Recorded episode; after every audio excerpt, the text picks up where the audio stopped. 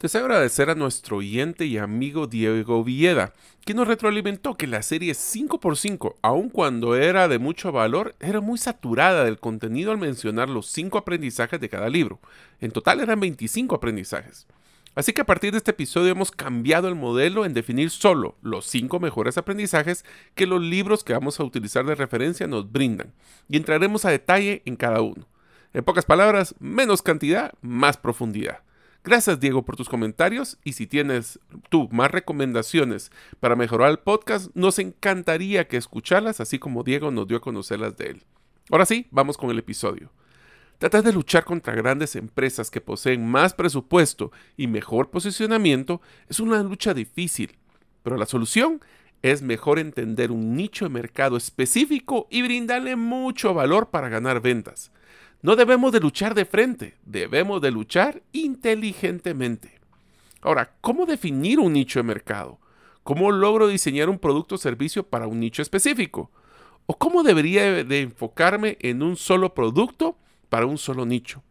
En este episodio de la nueva serie, Los 5 aprendizajes de los 5 mejores libros, usamos como referencia los siguientes libros en el tema Definiendo tu nicho de mercado. Los libros son Marketing de nicho para entrenadores de Hannah McNamara, Influencia, la psicología de la persuasión por Robert B. Caldini, Tilt, cambiar tu estrategia de productos a clientes por Niraj Davar, The Long Tail, por qué el futuro de los negocios es vender menos de más por Chris Anderson. Y el último, juega en grande, cómo los piratas soñadores e innovadores crean y dominan los mercados por Al Ramadan, Dave Peterson, Christopher Lockhead y Kevin Manny. Espero que este episodio te sea de mucho valor. Soy Mario López Salguero, ex ejecutivo del mundo corporativo, ahora emprendedor en múltiples industrias como la aceleración de negocios, salud y bienestar, autogestión de documentos legales y plataformas basadas en blockchain. Cuando inicié mis emprendimientos hubiera ahorrado mucho tiempo y dinero de poseer a mano las competencias gerenciales y herramientas prácticas para manejar y acelerar mis negocios. Mi forma de devolver un poco de las bendiciones que he recibido en mi vida es este podcast, Gerente de los Sueños, que se enfoca en temas prácticos simples, relevantes y que puedas implementar hoy mismo. Aprenderemos la metodología comprobada para manejar y acelerar tu negocio, usando la analogía que manejar un negocio es como manejar un carro. La carretera es las necesidades del cliente. La meta es nuestro plan estratégico. Las llantas delanteras es nuestro propósito y plan operativo. Las llantas traseras que nos dan tracción son las ventas y mercadeo. El motor es nuestro talento humano y lo que soporta el carro es el chasis con nuestras áreas de soporte. La gasolina que utilizamos para mover el carro es el flujo de caja. ¿Y quién mejor que el conductor como líder de la organización, acompañado de los pasajeros que son los stakeholders o partes integrales del negocio? Cada semana te damos contenido de valor para que ganes en la carrera de los negocios. Y recuerda que mi sueño es que vivas tu vida con pasión, resiliencia y templanza. Iniciamos. Hola amigos, bienvenidos a nuestro episodio número 177 del podcast Gerente de los Sueños. Como saben, mi nombre es Mario López Salguero y les cuento, mi plato preferido de comida hindú es el pollo a la mantequilla o butter chicken. Les recomiendo con arroz blanco y el pan naan. Deseo agradecerte que nos escuches el día de hoy. Si todavía no eres parte de la comunidad de los sueños o quieres mandar comentarios de cómo mejorar el podcast, lo puedes hacer o suscribiéndote a nuestros correos electrónicos ingresando a la página gerentelosueños.com o a través de nuestro listado de difusión de WhatsApp me envías un mensaje ah, con tu nombre al más 502 para aquellos que nos escuchan fuera de la frontera de Guatemala y el número celular 5017-1018. Repito, 5017-1018. Como escucharon en la introducción, vamos a tomarnos la libertad de cambiar el modelo de la serie 5x5. Así que nos vamos a enfocar solo en los cinco principales aprendizajes que los cinco libros que hemos seleccionado para el tema de nicho de mercado nos brindan. El primero de los aprendizajes, que es uno muy importante, es entender y aplicar el concepto de mercadeo de nicho o la segmentación por nicho de mercado. Empecemos con el concepto de qué es un marketing de nicho o qué es el enfoque hacia un nicho de mercado. El marketing de nicho se refiere a la estrategia de concentrarse en una pequeña porción del mercado que está compuesta por un grupo específico de personas con características o necesidades particulares pero similares que no están siendo atendidas adecuadamente por empresas que son masivas. Este nicho puede estar definido por una variedad de factores, como dónde viven, como la geografía, qué tipo de persona es o la demografía, eh, que demografía es, por ejemplo, si son hombres, mujeres, edades. Eh, también pueden ser enfocado en lo que es los intereses, pero principalmente en las necesidades específicas. Un ejemplo de esto sería una tienda de suministros de jardinería que se enfoca en los aficionados de la jardinería en las ciudades, donde el espacio es muy limitado. Este negocio atendería específicamente las necesidades de este grupo ofreciendo productos y servicios diseñados para jardines pequeños o en espacios reducidos como lo que son balcones o terrazas. Esto fue una de las razones por las que nosotros, por ejemplo, en la empresa que, que manejo de paisajismo, nos enfocamos mucho en temas de jardines verticales, porque encontramos de que en los edificios, especialmente apartamentos, tenían limitaciones de espacio fuerte y entonces qué mejor que utilizar las paredes o los techos de los edificios para poder crear esos jardines y tener la interacción con la naturaleza. Pero hablemos de los beneficios del marketing de nicho.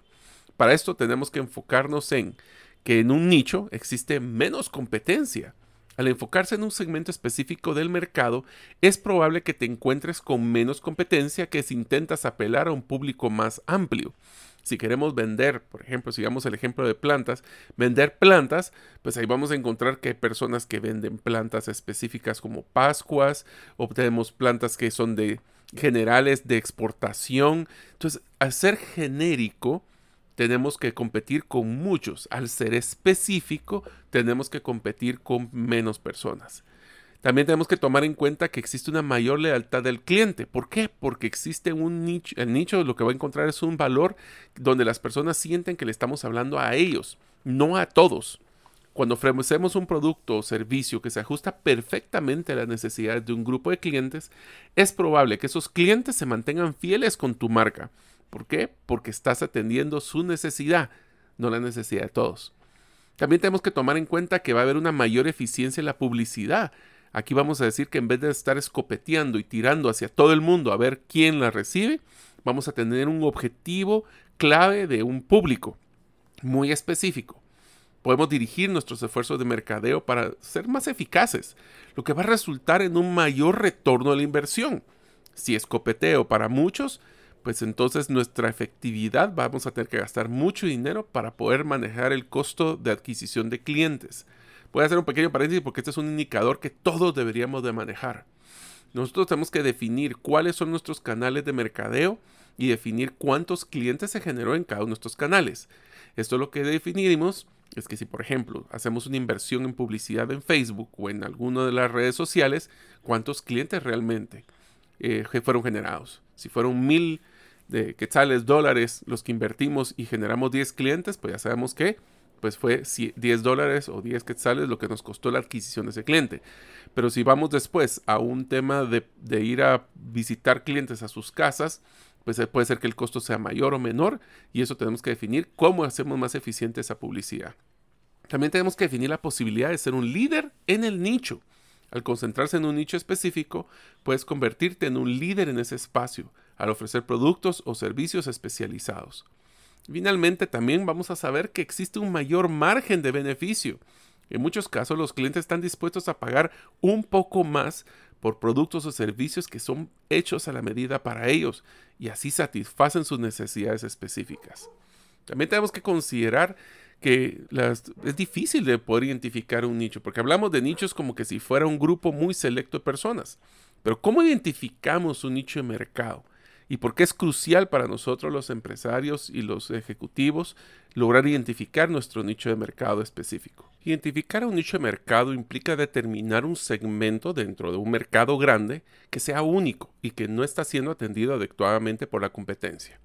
Para hacer esto vamos a definir seis pasos para poder hacer esa investigación y evaluación.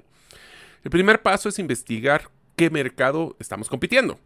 Es identificar cuáles son los diferentes nichos. Esto es que agarramos un mercado grande y empezamos a definir y separarlo por partes. Entonces podemos hacer una separación para entender cuáles son esas tendencias actuales, quiénes son los que están comprando más, por ejemplo, si fueran hombres, si fueran mujeres, edades, en ciertas geografías. Y una vez que tenemos claramente cuáles son las diferentes partes de este mercado, identificamos cuáles son los competidores existentes y también cuáles son las diferencias en las necesidades de los clientes. Voy a hacer un ejemplo de esto. Si nosotros sigamos con el ejemplo de las plantas, tenemos, ok, queremos vender plantas. Pero ¿qué plantas y qué segmentos existen? Bueno, existen varios segmentos enfocados en su estilo de vivienda. Hay personas que tienen casas, que tienen jardines grandes, hay personas que viven en apartamentos donde no tienen jardín y lo tienen que utilizar principalmente en macetas. Eso es un ejemplo de segmentación de nicho por el estilo de vida que tienen. De ahí nos damos cuenta de quiénes son las personas que más se enfocan en el, en el tema del jardín. ¿Será que son los hombres? ¿Será que son las mujeres? ¿Qué edad es la que usualmente se tiene? Bueno, estamos hablando de que eh, de 18 a 21 años no es un segmento muy grande porque no son en general los dueños de las propiedades. Eh, todavía viven con sus papás o todavía están empezando a vivir ya en, ciertos apartamentos. Donde se mira más ese crecimiento es en las edades de 25 a 35 y después de los 45 en adelante. Es un ejemplo. En dónde estamos también, dónde queremos competir. Si nosotros queremos eh, atender toda la ciudad o queremos atender ciertos, eh, ciertas zonas dentro de la ciudad. Y dentro de las zonas, ciertas ubicaciones. Así es como nosotros empezamos a hacer el segundo paso, que es la, identificación del segmento de clientes. Esto lo que vamos a hacer es esa segmentación de un mercado grande en pequeños grupos basados en las características que acabo de mencionar, donde hablamos de demografía, el comportamiento de compra, la geografía, las necesidades psicográficas. En este momento nosotros vamos a poder enfocarnos y hacer nichos muy pequeños. Y aquí hay varios conceptos que quiero recalcar. La riqueza está en los nichos. The riches is in the niches, dice un autor llamado Pat Flynn. ¿Y eso qué significa? Nosotros tenemos que tratar de ir a lo que es el enfoque del mercado más pequeño que nosotros quisiéramos atender. No, pero es que todavía existen muchas más personas que pudiéramos hacerlo. Eh, pero eh, vamos a perder mercado si no los atendemos. Y la verdad es que si nosotros nos enfocamos en un grupo muy pequeño de personas, y depende de qué significa pequeño para cada uno de nosotros, vamos a poder hablarles de una forma muy personalizada. Y otras personas que se identifiquen con ese tipo de segmento van a también querer comprar. Agarremos un ejemplo. Seguimos con las plantas. Ahorita lo que vamos a hacer es que nos vamos a enfocar en un eh, segmento de mujeres que viven en apartamentos en un grupo de cinco cuadras alrededor de donde está la planta de producción, eh, entre los 35 y 45 años, que les gusta específicamente las orquídeas em, para poder decorar su, eh, su sala y su comedor. Ahí uno dice, pero ¿por qué no hombres? ¿Por qué no ubicaciones más grandes? Sí, podemos ampliarlo después, pero ahorita si queremos ser súper específicos, entre más detalle, mejor. Una vez que identificamos ese segmento específico, nos vamos a la evaluación de las necesidades de dichos clientes. Una vez que tenemos claros estos segmentos, tenemos que estar claros de qué son esos puntos de dolor, le llaman, o esas necesidades o los deseos específicos. ¿Quieren las orquídeas? ¿Para qué las quieren? Es un tema de decoración. ¿Cuál es su frustración? Que solo dura un par de meses las flores. ¿Qué hacemos después con esas orquídeas si ya no tienen flor? ¿Será que podemos crear un servicio donde yo les recojo las orquídeas y empiecen, en vez de tener la compra, las alquilan? No sé, se me ocurre esa idea ahorita. Pero esto, ¿cómo podemos identificar esas necesidades? Esa es otra pregunta. Es, tenemos que hacer, probablemente hablar con el cliente. Tenemos que hacer encuestas, entrevistas o focus groups. Lo que es importante aquí es que necesitamos tener claro el concepto de los nichos y es no suponer, preguntar. Tenemos que comprender cuáles son esas necesidades, pero no suponerlas. Vayan y pregunten, interactúen. Como decimos, en un negocio no se puede manejar desde el Olimpo, tenemos que ir a hablar con las personas que están ahí. También tenemos que hacer una evaluación de la competencia. Tenemos que ir a ver qué otras empresas están atendiendo segmentos similares o directos como el que estamos nosotros identificando. ¿Qué es lo que están ofreciendo? ¿Cuál es su propuesta única de valor, como hablamos en el episodio anterior? ¿Qué están haciendo mal? Y si no hay competidores, ¿por qué crees que no hay competidores? ¿Será que hay algo que tú no has visto? Y finalmente, esto tenemos que estar claros que es un proceso, no es un fin. ¿Qué quiere decir esto? Una vez que identificamos el nicho, vamos a tener que hacer pruebas de los productos y servicios en un grupo pequeño de este grupo, de este segmento o este nicho, y nos va a poder dar valiosa información para poder ver si estamos haciendo lo correcto o si necesitamos hacer ajustes. El poder identificar esta, este nicho es bien importante porque nos va a ayudar a competir mejor y más eficientemente.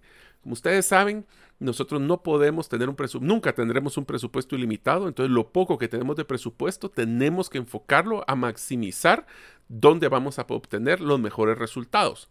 Pero también tiene un, un subproducto, hablemos de enfocarse tanto en un nicho, y es que nos permite construir relaciones muy fuertes y leales con hechos clientes, ya que estamos haciendo una oferta para ellos, no para todos.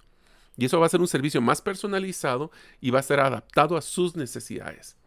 También, si nosotros les brindamos un producto que está hecho a la medida, adivinen qué, vamos a poder mejorar nuestros márgenes, ya que los clientes sí van a estar dispuestos a pagar por algo que sea una solución a su necesidad específica. Nos hacemos la pregunta, ¿cómo podemos adoptar o adaptar, mejor dicho, sus productos o servicios a las necesidades de este nicho específico? Para esto, ya lo mencionamos un poco antes, es tenemos que entender a nuestro cliente. Para poder adaptar, si tenemos un producto o servicio y lo queremos modificar hacia un nuevo nicho, tenemos que entender claramente a nuestro cliente. No solo hacer el modelo demográfico, sino también entrar a hacer lo que llamamos un avatar. ¿Qué es un avatar? Es cuando definimos no solo las necesidades, los deseos, las emociones, las motivaciones, los desafíos que tienen las personas. A mí me gusta llegar al punto, le llaman avatar, porque hacemos como que decimos un ejemplo de una persona estereotipo de ese nicho que estamos buscando. Le ponemos hasta nombre. Mario. ¿Qué es Mario? Mario es un hombre que tiene tal edad, que se levanta. Y es más, haría un, yo utilizo una estrategia de eh, hacer el día típico. Eso es algo que hacen en Design Thinking, que es el día típico de nuestro cliente de nicho. Y es que, bueno, se levanta, va a trabajar, que la frustración, porque es que si llega cansado de regreso no quiere ver más computadoras y por eso lo que quiere es ver plantas, que algo que sea verde, que le va relajación. No sé.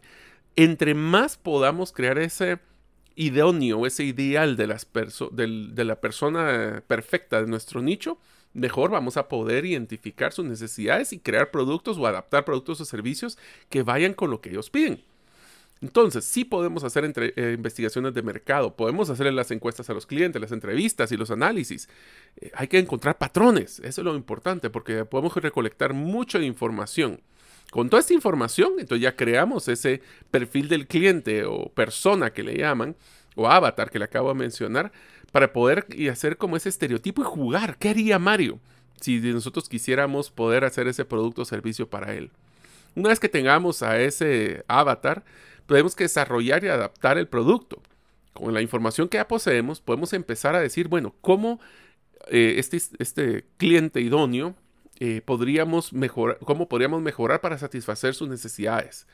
Esto puede eh, pues, hacer características como introducir nuevas características o mejorar las existentes o incluso eliminar las características que vemos que las personas no están valorando. Esto es un error muy común. Nosotros creemos que esta función es lo máximo y las personas lo van a apreciar y cuando nos damos cuenta es lo que llaman y la diferencia entre un must have y un nice to have. ¿Qué es un must have? Es algo que es indispensable para satisfacer la necesidad del cliente. Un nice to have o un ideal es cuando nosotros hacemos algo que está bonito, pero no es como que fuera indispensable para la compra que queremos hacer. Eso significa que también vamos a adaptar nuestro modelo de negocio y ofrecer hasta a veces tema como servicio a domicilio o, algo que realmente tu nicho va a valorar. Esto, como les mencioné, es un círculo. ¿Qué quiere decir? Tenemos que hacer prueba y retroalimentación. Una vez que hagamos ajustes en nuestro producto o servicio, hay que ir a probarlo. Y es que aquí el minimum viable product, el mínimo, mínimo eh, producto viable.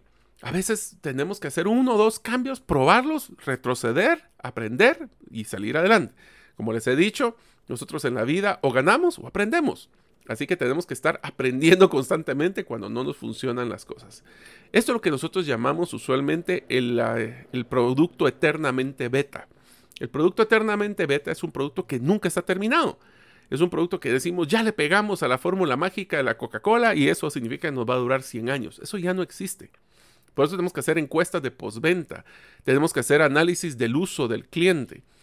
El, objetivo es entender que si los cambios que hemos realizado son efectivos, son eh, unas adaptaciones que van a ser valoradas por nuestro cliente y una vez que terminamos tenemos que ir a buscar la siguiente porque posiblemente esas características nos las va a copiar la competencia próximamente. Por eso es que tenemos que decir que el hacer esta adaptación no es un evento único, es un proceso continuo y a medida que nuestro nicho cambia y evoluciona, tu producto o servicio también debe hacerlo. Esto significa que tenemos que estar constantemente en sintonía con las necesidades y deseos de nuestros clientes y estar dispuestos, ser flexibles, hacer los cambios cuando sea necesario. Por eso es que vamos a, les voy a mencionar solo algunos ejemplos de esto de enfoque hacia nicho. Etsy. Etsy en el mercadeo es una empresa de, de, mercadeo online que se dirige específicamente a las personas que buscan comprar o vender productos hechos a mano, vintage o que sean únicos específicamente.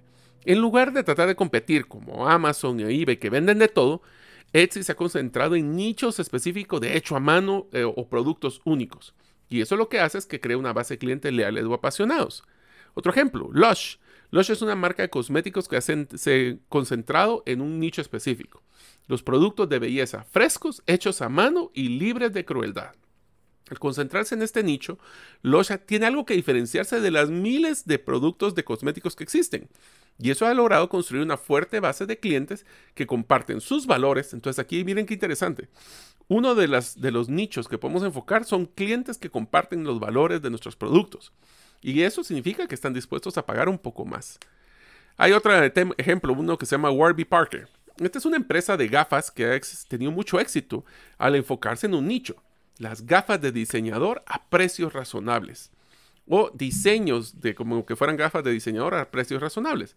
Reconociendo que muchos consumidores están ya frustrados del alto costo de gafas, anteojos de diseño, esta empresa creó un modelo de negocio que le permite obtener esas gafas de diseño a precios mucho más bajos.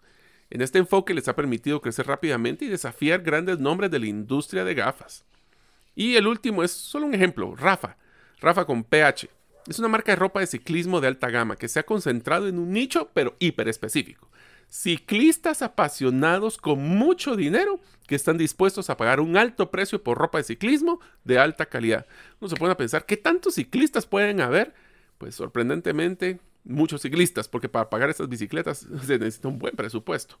Y es un nicho pequeño, pero Rafa ha podido tener ese éxito dirigiéndose a la persona específica de este segmento y construir una marca de lujo en un espacio que era bastante básico, por ejemplo. En unos momentos continuaremos con el podcast Gerente de los Sueños. Ahora, unos mensajes de uno de nuestros patrocinadores que hace posible de que nosotros podamos publicar el podcast cada semana. ¿Deseas realizar una desintoxicación digital en donde vives y trabajas? Para esto necesitas rodearte con la naturaleza, pero de una forma sostenible. En By Botanic te acompañaremos en tus proyectos de jardines verticales, azoteas verdes, paisajismo y jardinización, pero de una forma que mejore el medio ambiente. Para conocer más de nuestros proyectos y cotizar el tuyo, búscanos en la página bybotanic.com. El segundo aprendizaje de este grupo es comprender la psicología de persuasión. Esto mucho viene del libro de Influence o de Influencia, la psicología persuasión. En este libro se mencionan los seis principios de cómo influenciar nuestro nicho. El primero es la reciprocidad. El autor comienza con, con, el libro introduciendo este concepto, y es que se basa en que las personas se sienten obligadas a devolver favores o gestos que se les han hecho.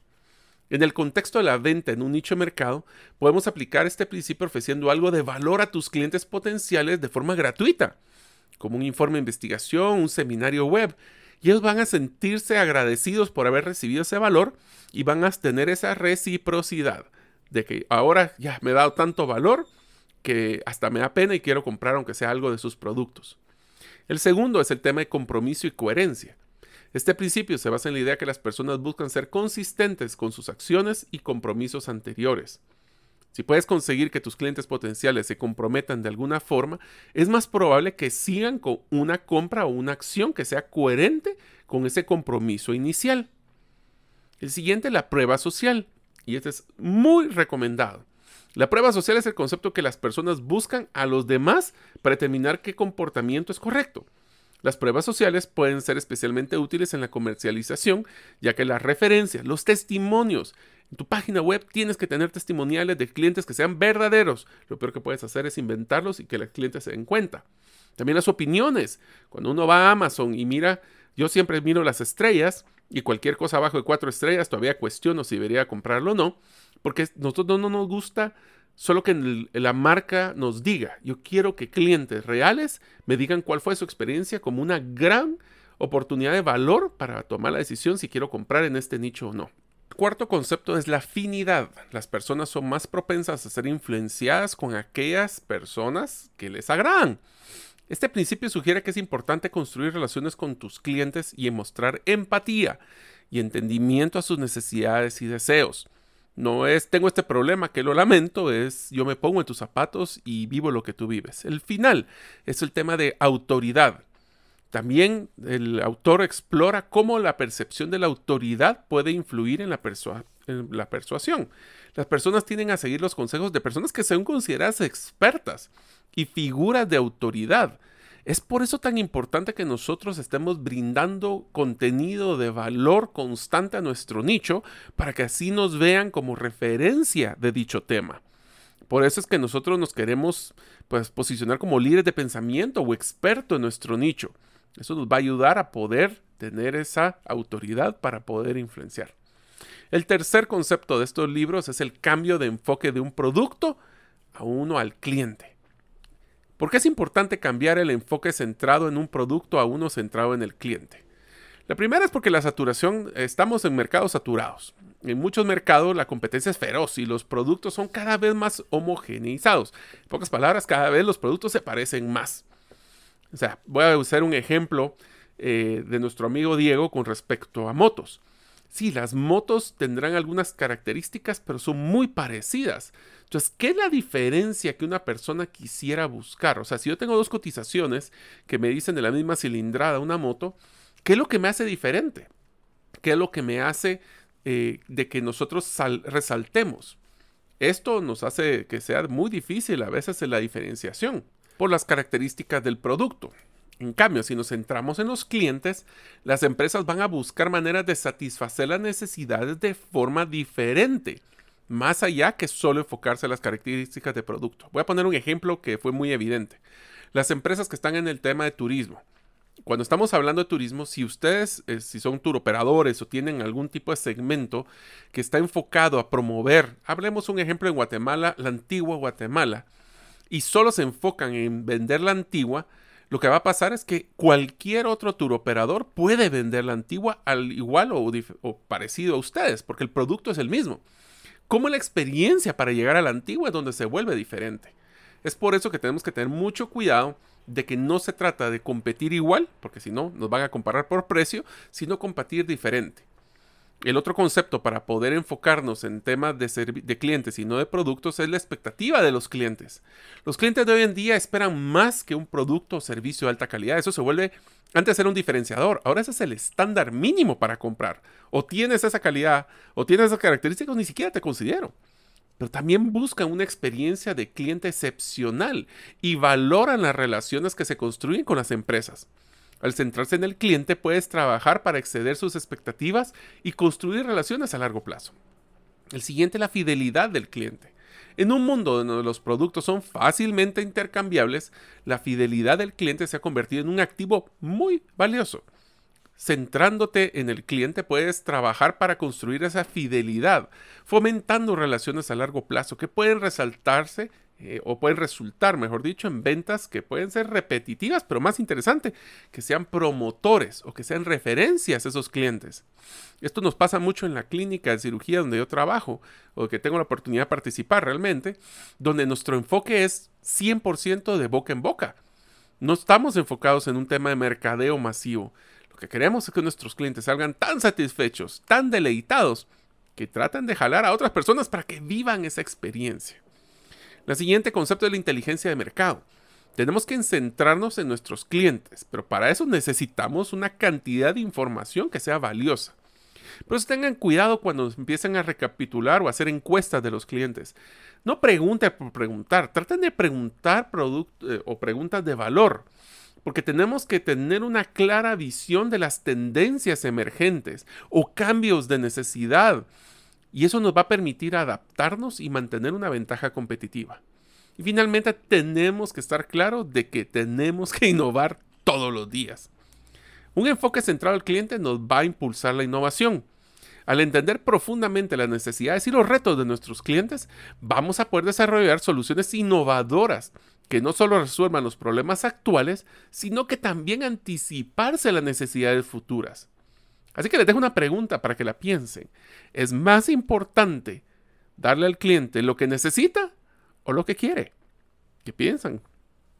El cuarto aprendizaje de estos libros es aprovechar lo que llaman una larga cola de productos. Esto es cuando estamos empezando a pensar en productos digitales principalmente. Por ejemplo, piensen en una gráfica de distribución. Esta es como que fuera una, una curva, eh, como que fuera un pico, pongámosle. En la cabeza existen un número relativamente pequeño de productos que son muy populares y que son lo que la mayoría de las personas compra o lo que genera la mayoría de las ventas. Eso hablemos como que es el 80-20. ¿verdad? El, 80% de las ventas viene del 20% de los productos. Pero ¿qué pasa con ese otro, 80% de productos que no venden tanto? Eso es lo que llaman la cola larga y delgada que mencionan en el libro The Long Tail de Chris Anderson. Esto lo que hace es que son una cantidad de productos grandes que venden poco, pero que en conjunto pueden hacer o igualar o inclusive superar las ventas de ese 20% de, de, productos que más venden. La idea de una larga cola ha cobrado importancia en una era de donde la parte de Internet y el comercio electrónico es tan importante. A diferencia de las tiendas físicas que tienen poco espacio o un espacio muy limitado, hablecemos cuántos anaqueles y cuántas estanterías podemos colocar, nosotros nos podemos, y eso lo que va a hacer es que cada em, empresa se va a enfocar a tener los productos de mayor venta eh, en esas estanterías pero en la tienda en línea podemos ofrecer una gama casi infinita de productos.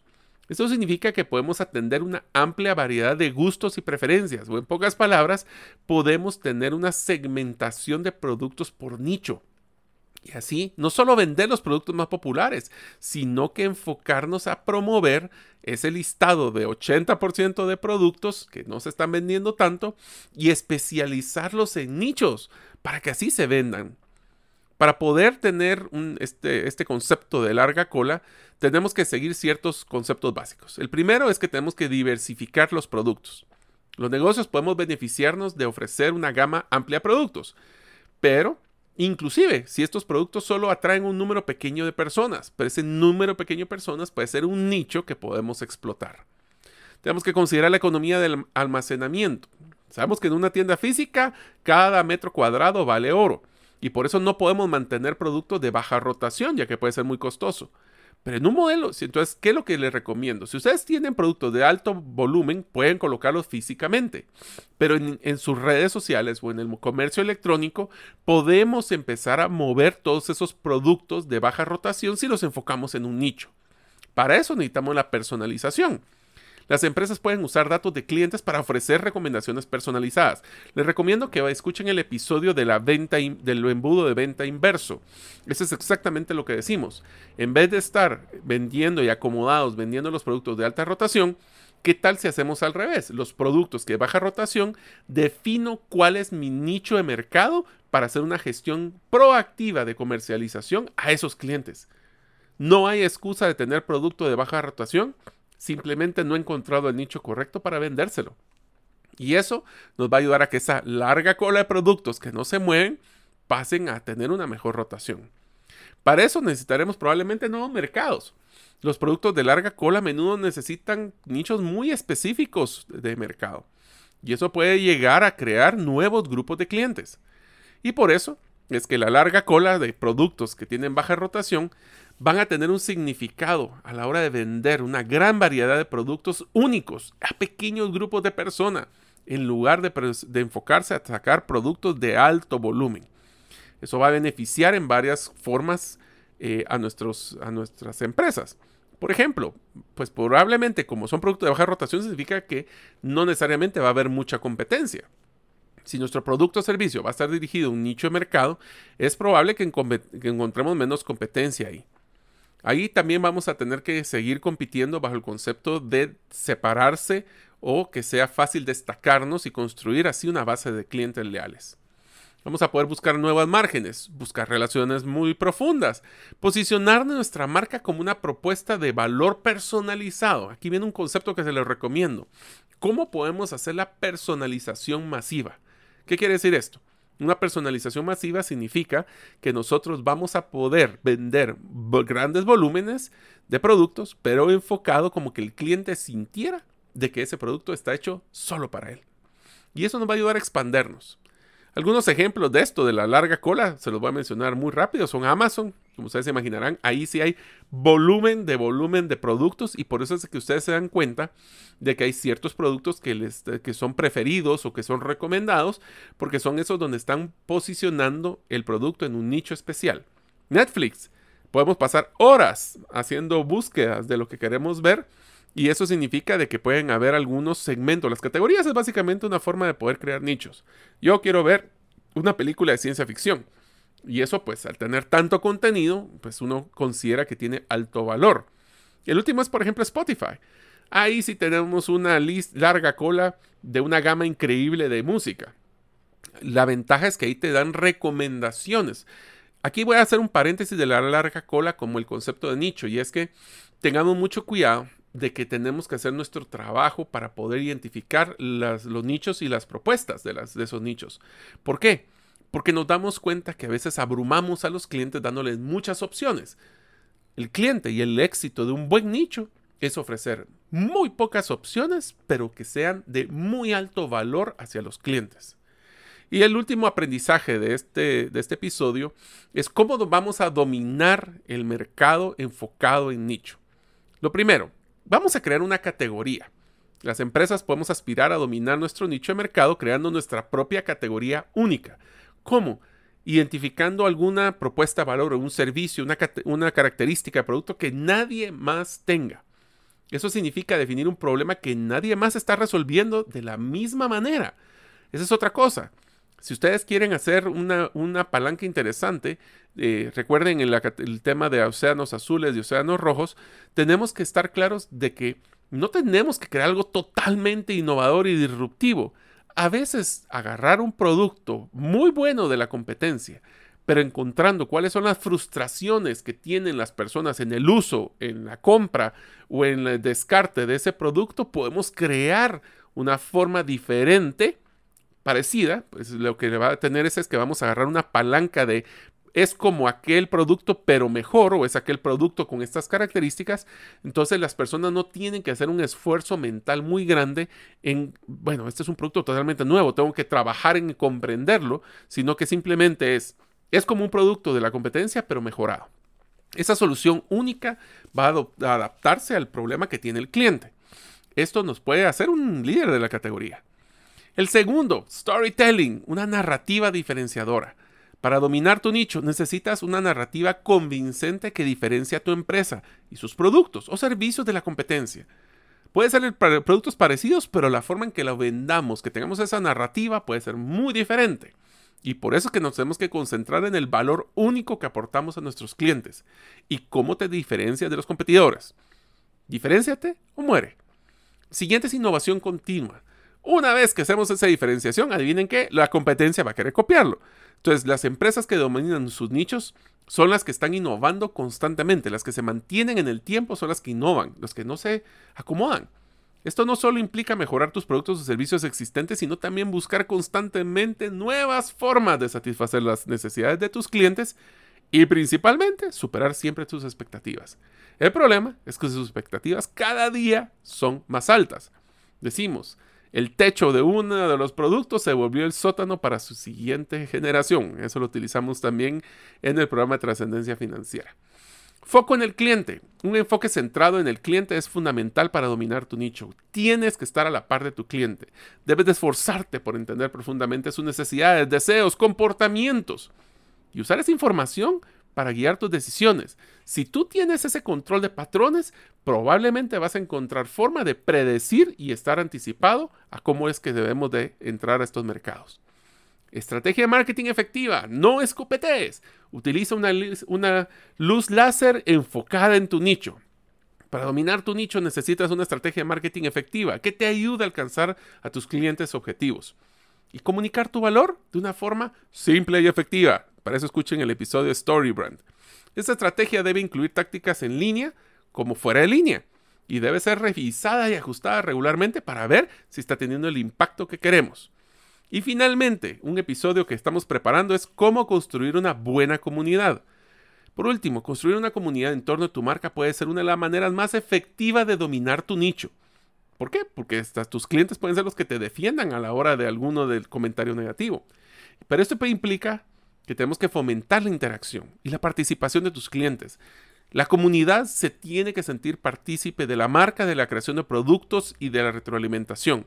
Tenemos que ofrecerle contenido y recursos valiosos para que así podamos construir relaciones sólidas y duraderas. Espero que este episodio de cómo poder crear tu nicho de mercado les haya sido de mucha ayuda. Recuerden, no peleen más fuerte, peleen más inteligentemente. Nos vemos en el próximo episodio. Muchas gracias por escuchar este episodio del podcast Gerente de los Sueños. Recuerda que si deseas recibir la infografía de este episodio, solo debes hacerlo inscribiéndote en la comunidad de los sueños en la página gerentedelosueños.com o enviando tu nombre al WhatsApp del teléfono más 502 50 17 10 18. Nos vemos en el próximo episodio y que tus sueños de esta semana se vuelvan una realidad.